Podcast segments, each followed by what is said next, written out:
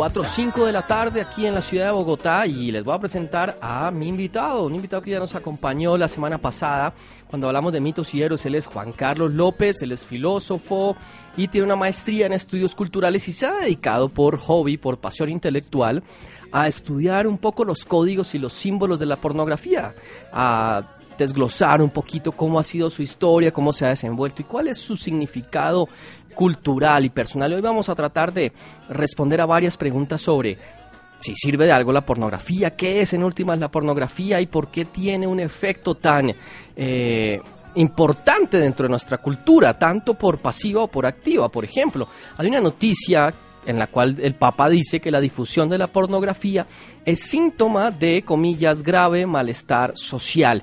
Eso lo dice, lo decía el Papa hace unos cuantos días hablando sobre justamente la pornografía. Bienvenido Juan Carlos, bienvenido a este programa y gracias por estar aquí en los micrófonos de Juegos de Seducción. Hola Álvaro, gracias por invitarme nuevamente a ustedes. Espero, hace ocho días estuve con ustedes. Eh, espero que nuevamente pues les encante el tema que, que vamos a desarrollar en la tarde de hoy. Eh, Juanca, ¿qué es en últimas la pornografía? La pornografía trasciende el mero contenido explícito sexual y se extiende hacia otras cosas. ¿Qué, ¿Cómo podemos definir lo pornográfico? Bueno, eh, excelente pregunta para empezar la conversación. La palabra pornografía viene de dos, de dos palabras de origen griego. Eh, porneia, grafé. La palabra grafé significa imagen. Porneia es prostituta. Es la imagen que, se tiene o que se reproduce para representar a la prostituta. ¿Y cuál es la imagen que se utiliza para representar a la prostituta? Pues es una mujer teniendo relaciones sexuales. Entonces, eh, la pornografía es la imagen que representa a la, la, actividad sexual humana, pero de manera explícita, donde de alguna manera eh, los dos personajes o los personajes que estén representados allí, de alguna manera se se prostituyen. A ver, aquí prostitución no tiene el sentido moral, sino es como es, se abren a, un, a, un, acto que es íntimo en principio, termina siendo público, termina siendo para todos. La pornografía es tan antigua como, como la civilización occidental, como el, como el ser humano. El problema es que obviamente hoy ha tenido unas dimensiones mucho más complejas y más tecnologizadas que hacen que sea muchísimo más explícito. Es una industria que produce cientos de millones de dólares. Cuando yo hablo que es antigua, estamos hablando de, de, de la imagen antigua de, la, de, la, de los seres um, humanos copulando, etcétera podríamos llamarlo de alguna manera también por, eh, eh, pornografía en cuanto que es la representación de, de, dos seres humanos sexuales, perdón, de dos seres humanos teniendo relaciones sexuales. Ok, ¿qué opinas tú de esta noticia que es de hace seis horas, donde, el, donde uno de los grandes jerarcas de la iglesia, para muchos un referente, dice, eh, la pornografía es síntoma de un grave malestar social? ¿Qué es lo incómodo, lo que resulta incómodo para la pornografía? Muchos en privado la consumen, pero por fuera la censuran, ¿no? Eh, muchos eh, dicen y echan cosas y pontifican y tal en contra de la pornografía, pero es una industria multimillonaria, es la segunda industria más eh, que más genera ingresos en los Estados Unidos. Todo, casi todo un estado, el estado de California, se mantiene de la pornografía, es lo que más se le tributa. ¿Qué es lo que sucede? ¿Qué es lo que sucede con este fenómeno de que nos gusta, pero también no nos, no nos gusta mucho? Bueno, yo, yo quiero tomar como punto de partida frente para mi respuesta a lo que dice el Papa. Puede que sea cierto lo que le está diciendo. Es, es de alguna manera veraz lo que dice. Hay detrás de, del consumo de la pornografía un, un, malestar profundo, una vida sexual no plena, con toda seguridad. El problema es que el Papa se queda, el Papa y la religión en general se queda en una respuesta muy moral del asunto. Y pienso que el, el problema de la pornografía es un problema de múltiples dimensiones que incluso abarca lo antropológico y lo ético. Si nos quedamos en la, en la, en la dimensión meramente moral, pues sencillamente nos vamos a quedar censurando el asunto. Es decir, la pornografía es mala, no consuma pornografía. Pero a ver, con toda seguridad una persona que, con, que deja de consumir pornografía de un día para otro va a consumir otro tipo de cosas. Es decir, la, la pornografía es el, seguramente el suplemento para un malestar en concreto, para un malestar en concreto. Entonces, si miramos la pornografía como, como que tiene unas representaciones de lo sexual muy particulares y que pronto se, se convierte como en un icono a seguir, es donde yo vería el problema de la pornografía. Me explico. si nos quedamos como, como con la pornografía como, una, como un modelo, como un referente de la sexualidad, pues es, es empobrecedor, obviamente, por muchas razones. Y en eso me quedo con, la, con lo que dice una filósofa italiana que vive en Francia, Michela Marzano. Ella dice, el problema de la pornografía es que agota el deseo y que nos pone a pensar en, una, en, en dimensiones de la sexualidad que son casi imposibles, como por ejemplo tener relaciones sexuales con personas que, que desconocemos de un momento a otro. Sí, eso es algo, eso es algo bien, bien extraño. Es decir, no se, no se da todos los días, además porque todos llevamos como una especie de máscara en la cual no queremos ser catalogados como zorras o los hombres como promiscuos, etcétera, etcétera. Existe, todo un tabú, además el tema de los tamaños, el tema de los desempeños, Eh, ese la punto. fisiología del tema, la anatomía, el tema de movimientos. y Entonces, si por ejemplo yo me comparo con un actor porno, si yo me comparo con Rocco y Freddy, pues voy perdiendo, ¿no? Entonces, entonces es, es allí donde, yo no sé si esta frase era fue, fue de Foucault, se la escuché alguna vez a, a un profesor que decía que, que Foucault había dicho que el problema de la pornografía no era tanto un problema moral como el problema de querer emular lo que pasaba allí. Entonces, si yo no tengo un pene de 25 centímetros, entonces yo, yo voy a quedar frustrado. O sea, si yo no me tiro del escaparate y, y, y engarzo enseguida, entonces yo, yo voy a quedarme frustrado. Si, por ejemplo, yo no tengo relaciones sexuales en, en una montaña por allá con una chica que me encontré eh, también haciendo alpinismo, bueno, en fin, una, una serie de situaciones que son cómicas de alguna manera, pero, pero en la vida ordinaria son, son casi que imposibles, ¿no? Son casi que imposibles, o por lo menos eh, un hombre que tiene relaciones sexuales con tres mujeres o con dos mujeres. Eh, Es decir, esas imágenes ahí que representa la pornografía son las que son complejas, ¿no? Sí. Y, yo, yo no hablo aquí de censurar la pornografía ni quitarla, no estoy hablando desde un, desde un punto de vista ético, es decir, ¿qué imagen de sexualidad representa la pornografía? Un par de comentarios. Eh, Uno buscando el tema en internet, uno busca, uno primero que es complicado encontrar ensayos serios de pornografía, porque uno pone pornografía y le salen cuantas páginas usted se pueda imaginar. Pero uno haciendo una búsqueda juiciosa de los códigos, uno encuentra cerámicas griegas, encuentra eh, esculturas eh, hin- hindúes, encuentra incluso en muchos museos las artesanías indígenas que tienen Claro. los falos gigantescos, tienen, exponen los senos de las mujeres gigantescos. ¿Eso podría catalogarse esas representaciones como primeras iniciativas de la pornografía? Literalmente sí, literalmente sí. O sea, en cuanto que responden a lo que significa literalmente el término de pornografía, imagen de la, de la prostitución o de la prostituta, en ese sentido sí. De pronto desde el punto de vista contemporáneo no sería propiamente pornografía porque, porque hoy la pornografía es una industria, una, una, una forma particular de comercialización de lo sexual en la cual se genera una cantidad de, de dividendos muy grande, ¿no? No, yo, yo diría que, que, que no podríamos comparar esas imágenes tal cual como las que vemos hoy, empezando porque estas imágenes antiguas no tenían necesariamente una intención económica, es decir, el que estaba pintando no, no necesariamente estaba pensando en cuánto me darán por, por, esta imagen que, estoy aquí pintando, dibujando, esculpiendo. Entonces en- ahí la dimensión varía, ¿no? De pronto la esencia como tal es, bueno, el, el ser humano tiene relaciones sexuales de esta manera y de esta manera también puede hacerlo. Hoy, digamos que e- el hecho es el mismo, pero las intenciones de las imágenes son totalmente diferentes. Entonces allí varía el asunto. Voy, voy a lanzar eh, la, la próxima pausa musical con una pregunta y es la siguiente. ¿En qué medida la pornografía, ahorita hablábamos de que nos propone imaginario, nos propone cosas que no podemos concretar en la realidad, ¿en qué medida la pornografía podría ser una válvula de escape hacia las fantasías masculinas y femeninas? Volve- volvemos con esta respuesta y nos vamos ahorita a una pausa musical.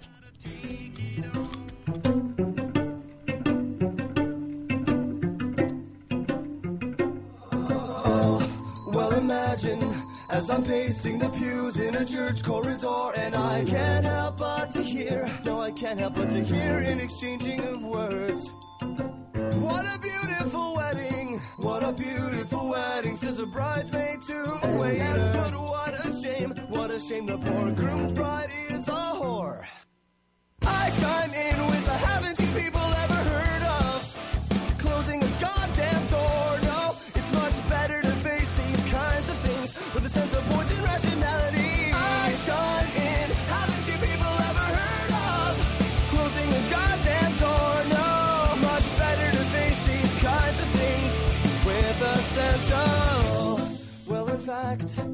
I'll look at it this way. I mean, technically, our marriage is saved. Well, this calls for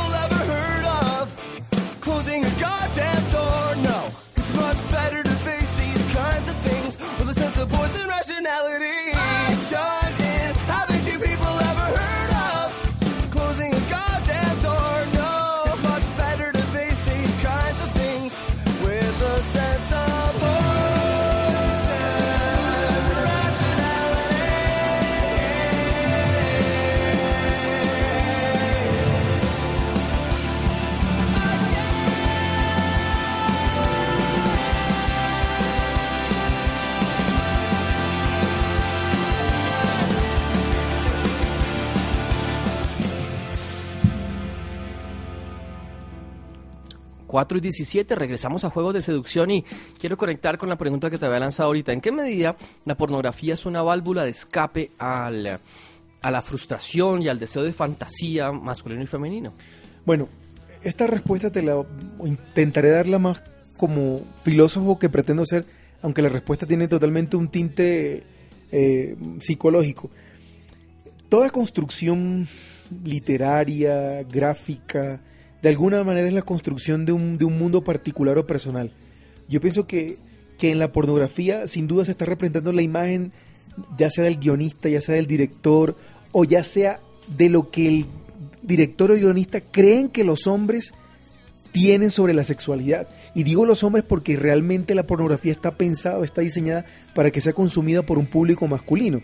Entonces, de alguna manera, los directores o guionistas, bueno, guionista no sé si, si el término quepa allí, porque no hay mucho de guion, eh, eh, recoge cuáles son esas, esas fantasías masculinas, la, la, la mayoría de ellas, y trata de, de simularlas o, o- ponerlas en, en la pantalla.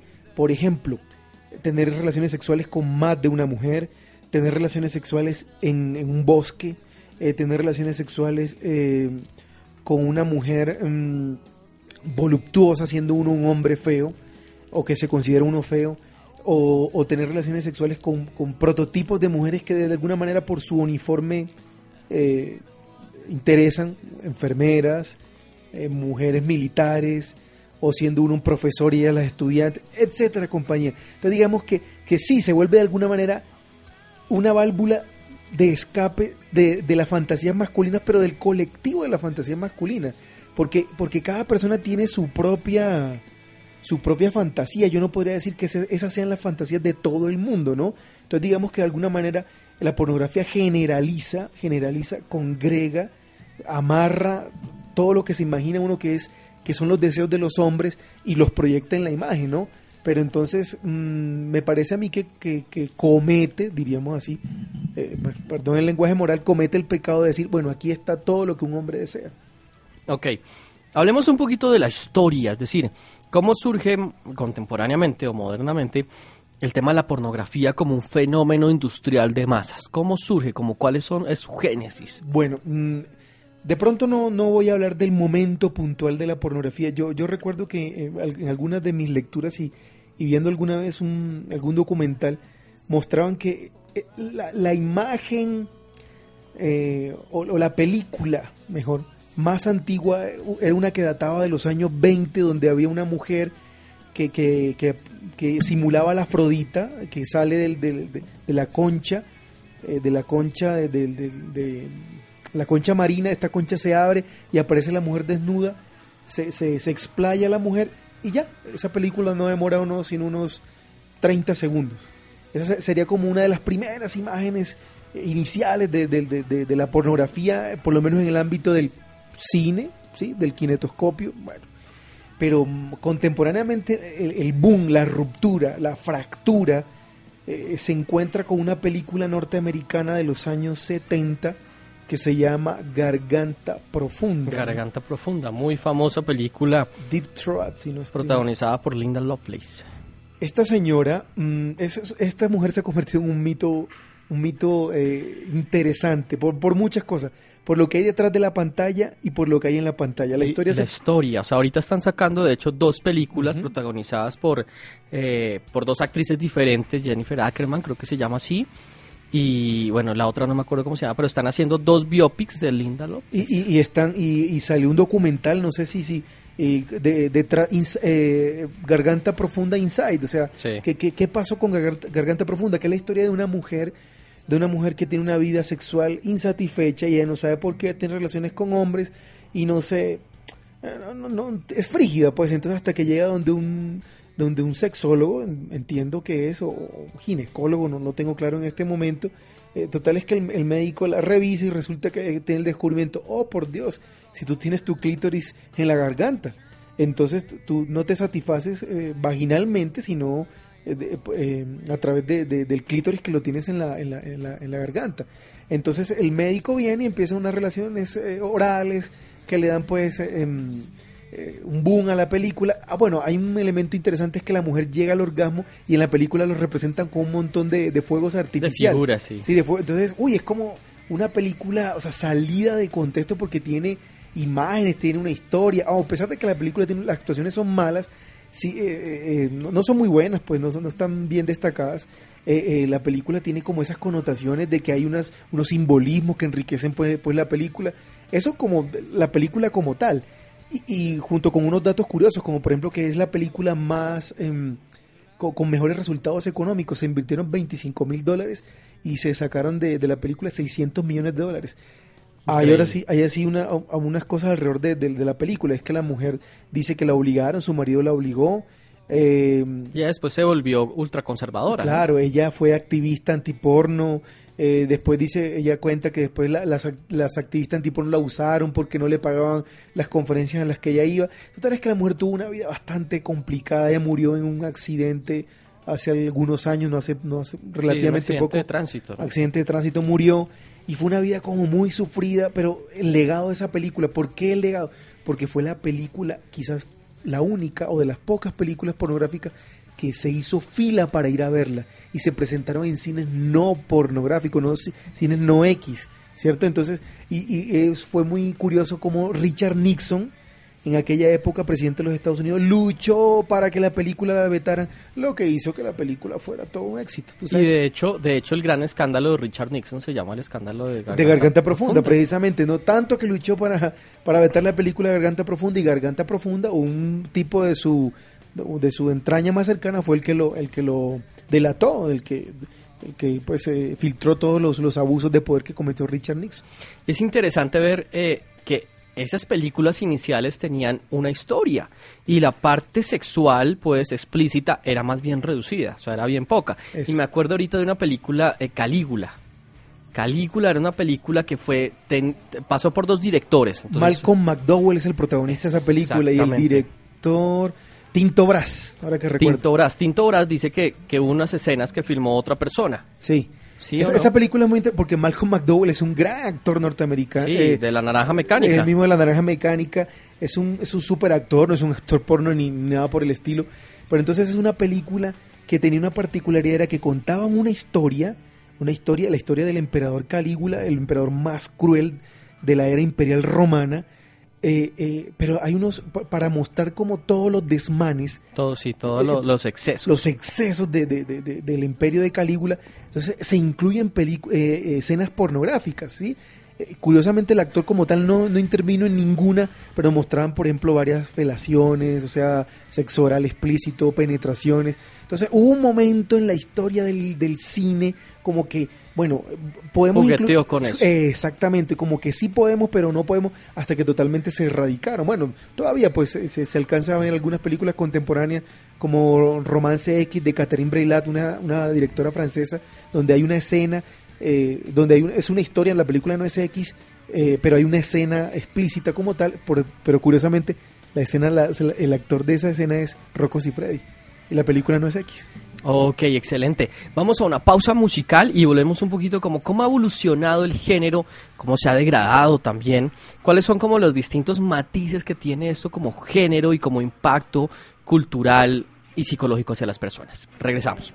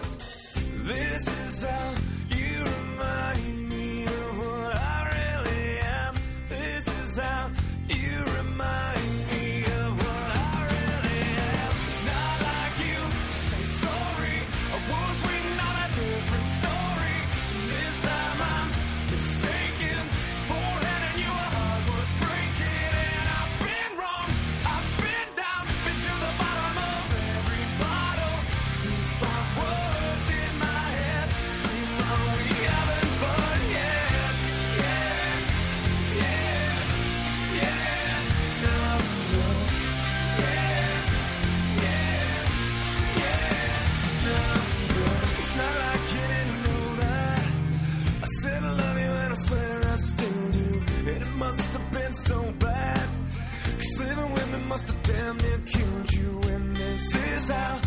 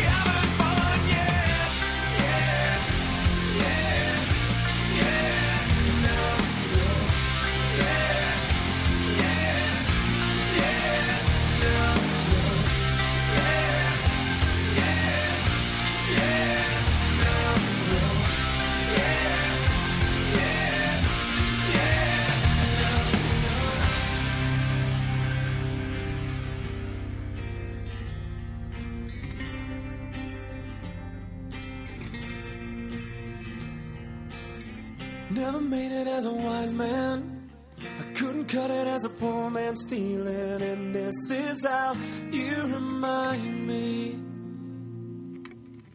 This is how you remind me. This is how you remind me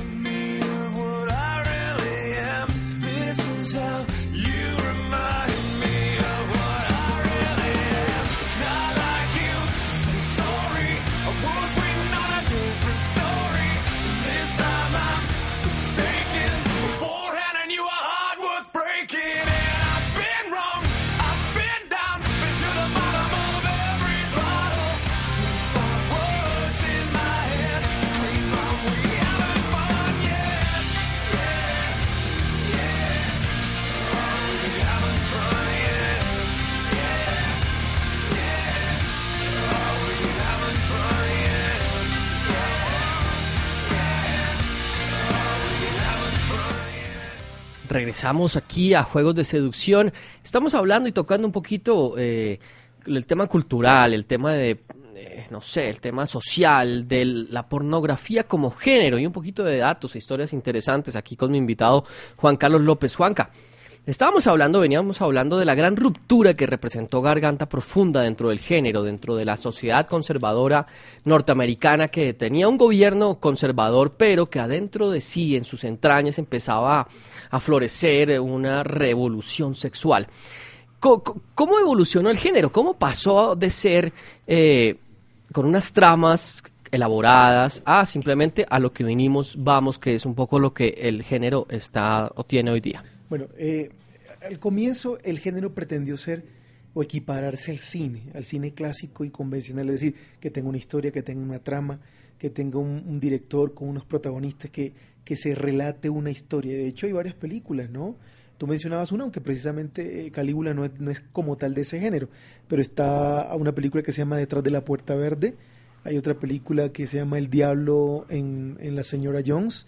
O son películas que tienen una serie de historias donde una mujer o un hombre, o, o Blancanieves, recuerdo de una película, si no estoy mal, alemana, que narra la historia de Blancanieves, pero en versión eh, eh, pornográfica. Ocurre todo un suceso. Hay un inicio, hay una trama y hay un desenlace. Pero ¿cómo evoluciona el género? En la medida que el género se va industrializando, el género pasa a ser cada vez más directo y más, y más, mm, más inmediato. Es decir, va a lo que va, va a lo que va. Casi que es un proceso como, como el que ocurre con los alimentos. Mientras antiguamente los alimentos se preparaban con, todas unas, con toda una serie de rituales, eh, hoy, hoy la, la- industria de la comida necesita que la comida sea rápida. Entonces para eso está la hamburguesa, el perro caliente, la pizza, comidas que se hacen ya, desde este momento, aquí y ahora. Allí está el asunto, allí está el- el cambio. ¿Eso cuando ocurre? En los 80 y comenzando los 90. Entonces la pornografía pasa, eh, la, industria pornográfica se va al- al- a Los Ángeles, a, California, y allí se descubre, empiezan a, a aparecer empresas como Private que empiezan, mm, que pasan de, de- de la, de la escena construida grandemente, con, de manera compleja, a, a la escena rápida, es decir, ya no se filman películas sino escenas. Es decir, una, una actriz ya no, ya no filma una película, no graba una película, sino que graba escenas. Entonces la escena es directa, hay una mujer eh, que entra a un apartamento o que le invita a un hombre y tal cosa y de una, ¡pum!, van a lo que van. Es decir, no hay, no hay mayor trama en frente al asunto. Eso ocurre en la medida en que, que la- la empresa del porno se va industrializando de una manera voraz.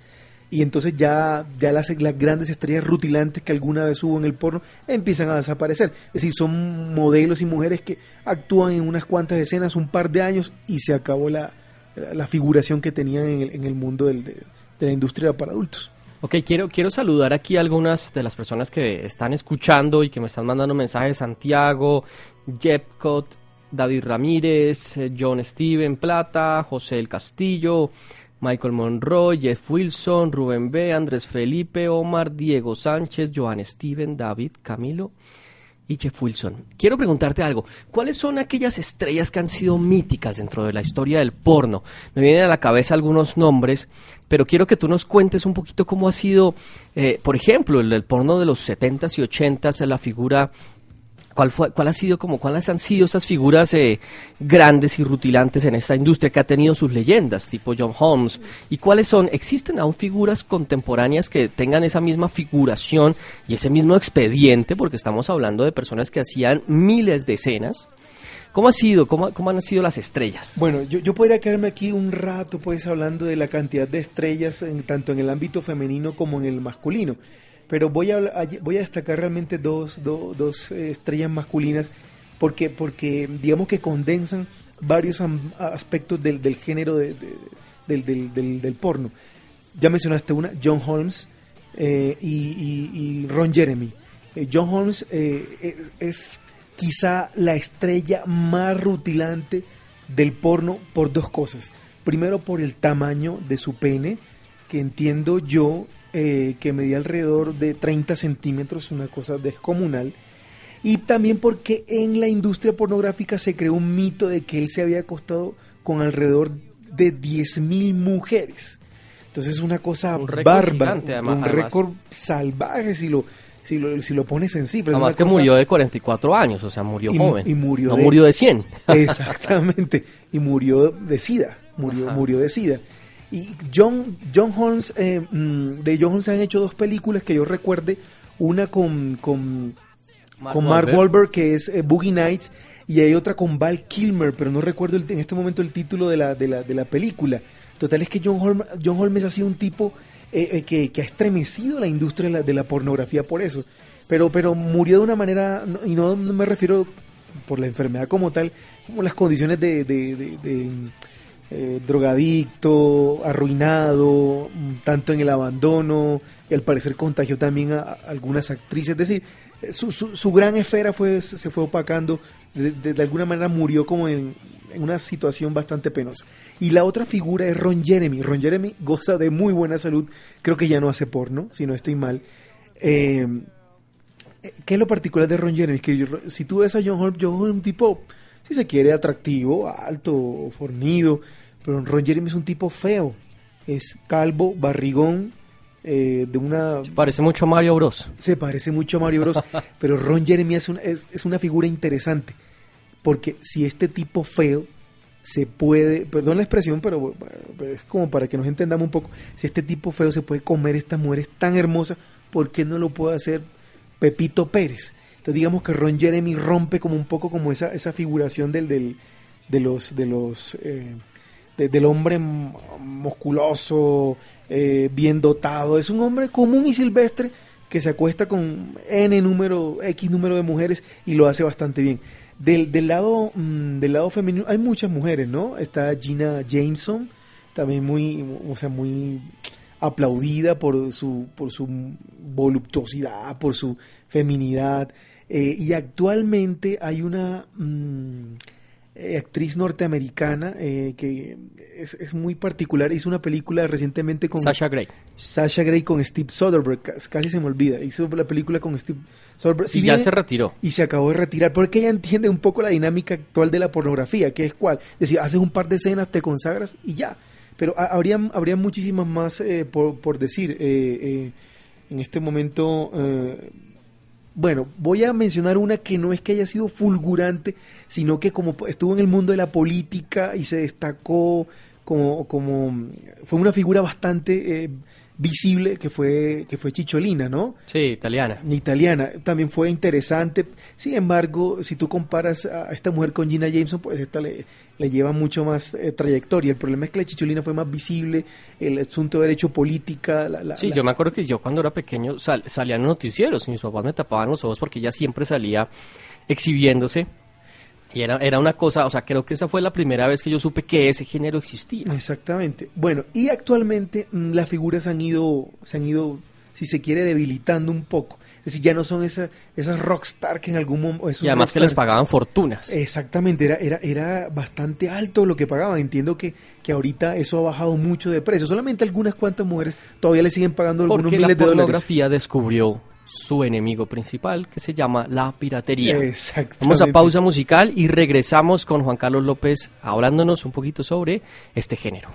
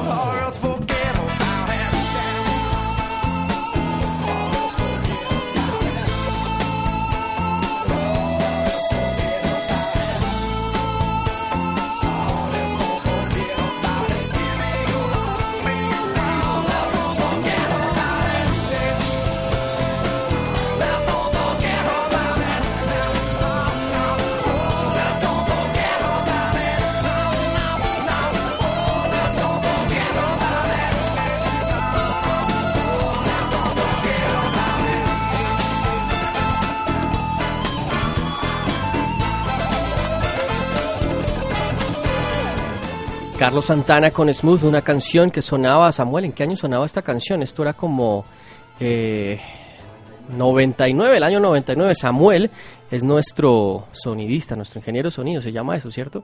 Bueno, seguimos aquí con juegos de seducción. Estábamos hablando con Juan Carlos López y él nos estaba contando acerca de la, fama que hicieron muchas personas y que es, eh, en, el ámbito del porno y que luego se encontraron con un fantasma que los ha agobiado y ha hecho que esta industria multimillonaria no gane lo que ganaba en los 90 o en los 80 y se llama la piratería. ¿Cómo ha sido este fenómeno en el cual las industrias están acorraladas? Y ya lo que eran grandes industrias que hacían películas con presupuestos grandísimos, para teniendo en cuenta eh, el género, hacían, eh, no sé, películas sobre Cleopatra con ambientaciones impresionantes. ¿Qué ha pasado? ¿Cómo ha evolucionado y cómo, diríamos, ha decaído? ¿Será que el género ha decaído? Pe- Pero antes déjame terminar diciendo algo que de pronto no alcancé a concluir en la, en la parte anterior, y es que mm, todavía quedan actualmente dos figuras grandes del porno, por lo menos en el ámbito masculino, que son Rocco Siffredi, eh, italiano, eh, y, y Nacho Vidal. Sin embargo, Rocco Siffredi, entiendo, está retirado y Nacho Vidal sigue en el mundo de la pornografía, pero no como inició. O sea, también pasó del ámbito de las películas o de las grandes producciones al menos a escenas muy cortas, pequeñas, que hace sobre todo aquí en Colombia y, y algunas en Venezuela. Es decir, esa figura grande del pornostar se ha venido lentamente deteriorando. Y ahora sí lo, lo conecto con, con, con lo que tú acabas de preguntar. Es decir, fue tal el deterioro, el deterioro de la inversión que lentamente eh, se pasó de la gran película a la escena. Y claro, obvio, eso fue fruto de la, de la piratería, lo que hace que las personas compren rápidamente la escena y los que pagaron, de allí se, de allí se ganó la inversión. El asunto es que solamente hasta hace unos pocos años, hasta el año antepasado quizás, la, empresa norteamericana Private hizo la última gran película, gran producción de pornografía. Ya eso no, no se vuelve a hacer.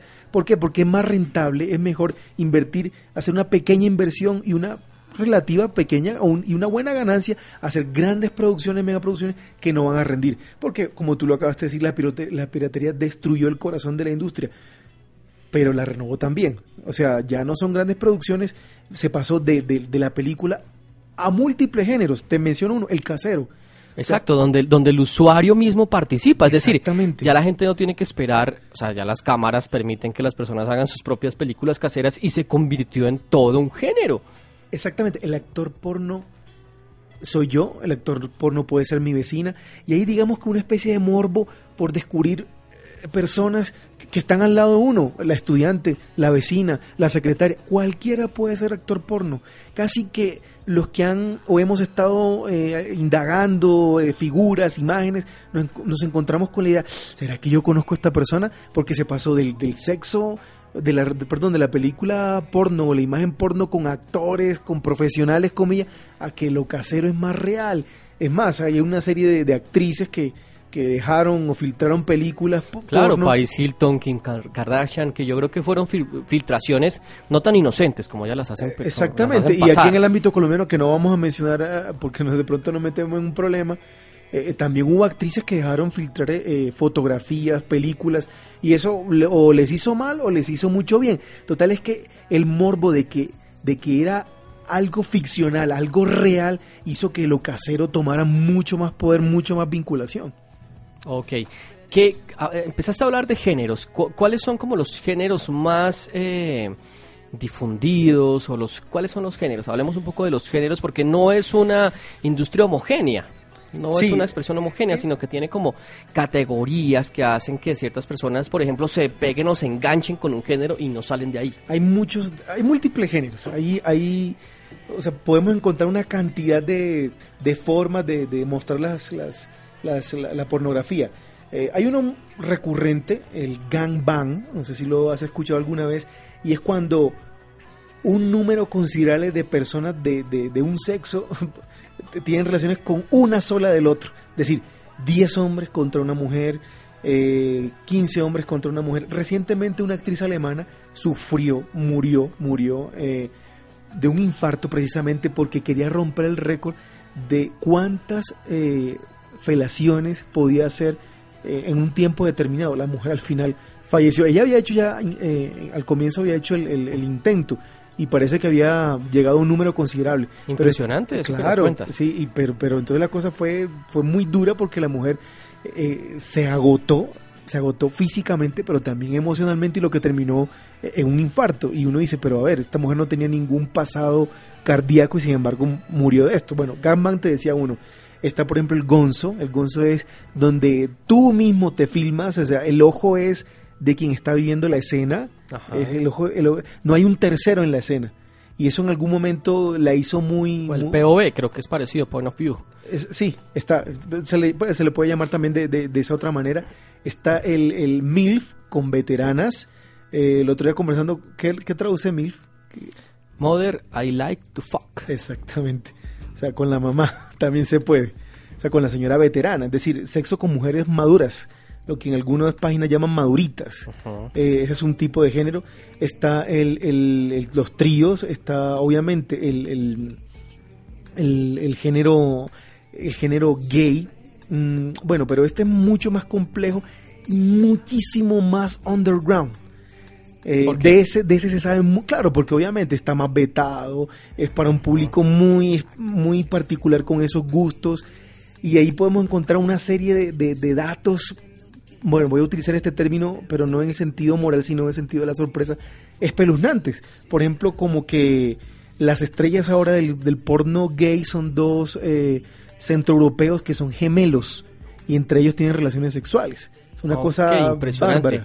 Quiero, quiero que dejes en ese punto porque después de la pausa musical, nuestra última pausa musical, quiero preguntarte eh, sobre los mitos y verdades del porno. Es decir, hay ciertos géneros que se venden como que son originales. Es decir, te quiero hablar concretamente de los casting. Los casting y otros géneros, por ejemplo, de incesto, ese tipo de cosas. no falta mucho, por ejemplo, está hentai, está lo que acabas de decir, incesto, está...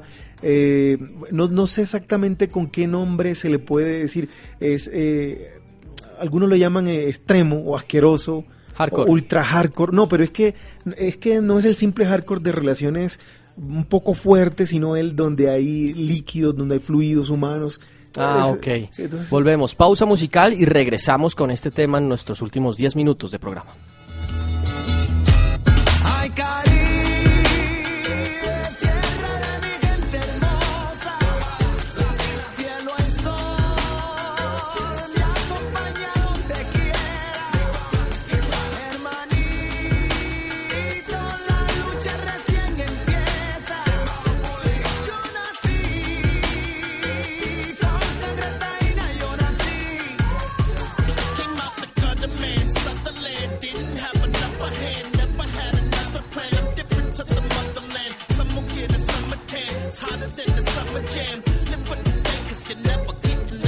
chance.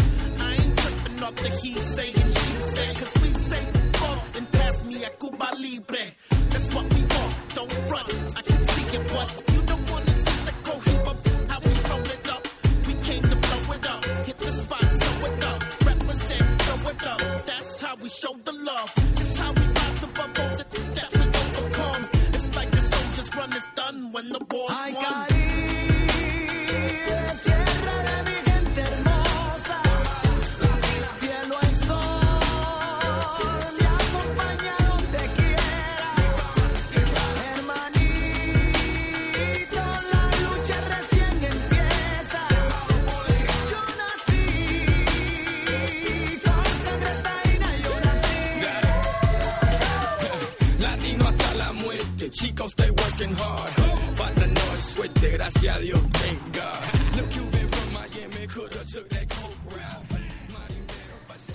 Regresamos aquí en Juegos de Seducción.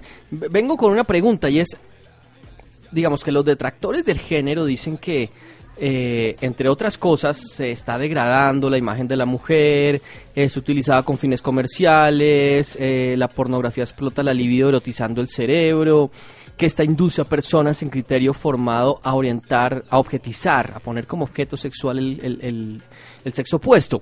Yo escuchaba en una muy famosa entrevista que hizo Sasha Grey con, o no fue con Oprah Winfrey, fue con otra eh, famosa persona de talk show, y ella decía, le hacían esa objeción, y lo que ella decía era que, ¿cómo la podían volver objeto si ella lo quería?